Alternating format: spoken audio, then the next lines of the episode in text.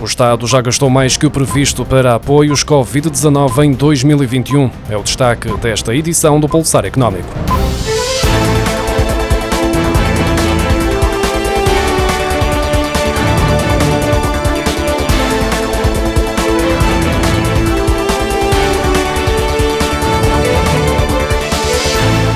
Nos primeiros três meses de 2021, o Estado gastou o equivalente a 42% da despesa da Segurança Social para apoios no âmbito da Covid-19, realizada em todo o ano de 2020. De acordo com o Ministério das Finanças, que adianta alguns números em antecipação da síntese de execução orçamental, que será divulgada na próxima segunda-feira, a despesa das medidas extraordinárias da Segurança Social atingiu os 804 milhões e 900 mil euros no primeiro trimestre, mais do que o previsto para todo o ano. Neste período, Portugal entrou no segundo confinamento e vários apoios, como o layoff simplificado, regressaram. A despesa já executada neste âmbito representa um valor superior aos 776 milhões de euros que tinham sido orçamentados para todo o ano de 2021. Ainda assim, o Governo tem vindo a repetir que neste momento não é necessário um orçamento retificativo, apesar de não descartar totalmente caso Portugal volte a apertar as restrições. O maior peso para a segurança social até ao momento é o layoff simplificado, com 272 milhões e 600 600 mil euros, seguindo-se o apoio à retoma progressiva com 229 milhões e 500 mil euros. O banco holandês ING prevê que a divisão tradicional da zona euro entre o norte e o sul da Europa vai manter-se após a crise pandémica. Já se sabe que a Covid-19 teve um maior impacto nos países do sul e agora perspectiva-se que a retoma seja mais lenta nestas zonas. Portugal é mesmo o país com maior risco de ter uma retoma mais lenta, de acordo com o indicador de vulnerabilidade do ING. A análise é clara ao dizer que a probabilidade de haver uma retoma rápida é muito mais favorável aos países que estão no centro e norte da Europa, ao passo que os da periferia correm o risco de uma queda prolongada e mesmo as subvenções do Plano de Recuperação e Resiliência, que são maiores para os países mais afetados, não vão resolver o prolongamento dessa divergência, como antecipam os analistas. Portugal está assim no topo dos países da zona euro, com um risco maior de ter uma recuperação lenta, seguido pela Itália, Grécia e Espanha, exatamente os países mais afetados pela pandemia em 2020 em termos económicos.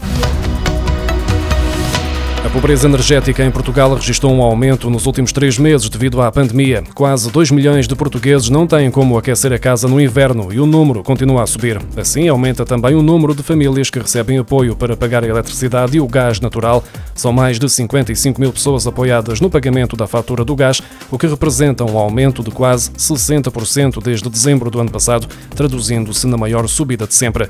Na eletricidade, a subida não é tão expressiva. Há 753 mil pessoas que recebem ajuda para o pagamento da energia elétrica, o que se traduz num aumento de 5%.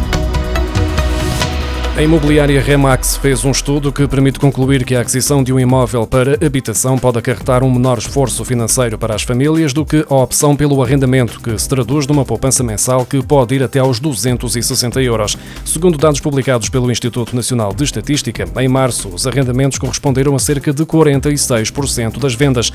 Em cada 100 casas transacionadas, apenas 32 foram arrendadas. Este cenário tem sido notório nos últimos anos, com a aquisição de casas pelos portugueses em detrimento do arrendamento, com a opção de compra a ganhar terreno face ao total de imóveis e face ao total de arrendamentos. Por um lado, a política de juros baixos e, por outro lado, os valores elevados das rendas em algumas zonas do país ajudam a explicar a tendência.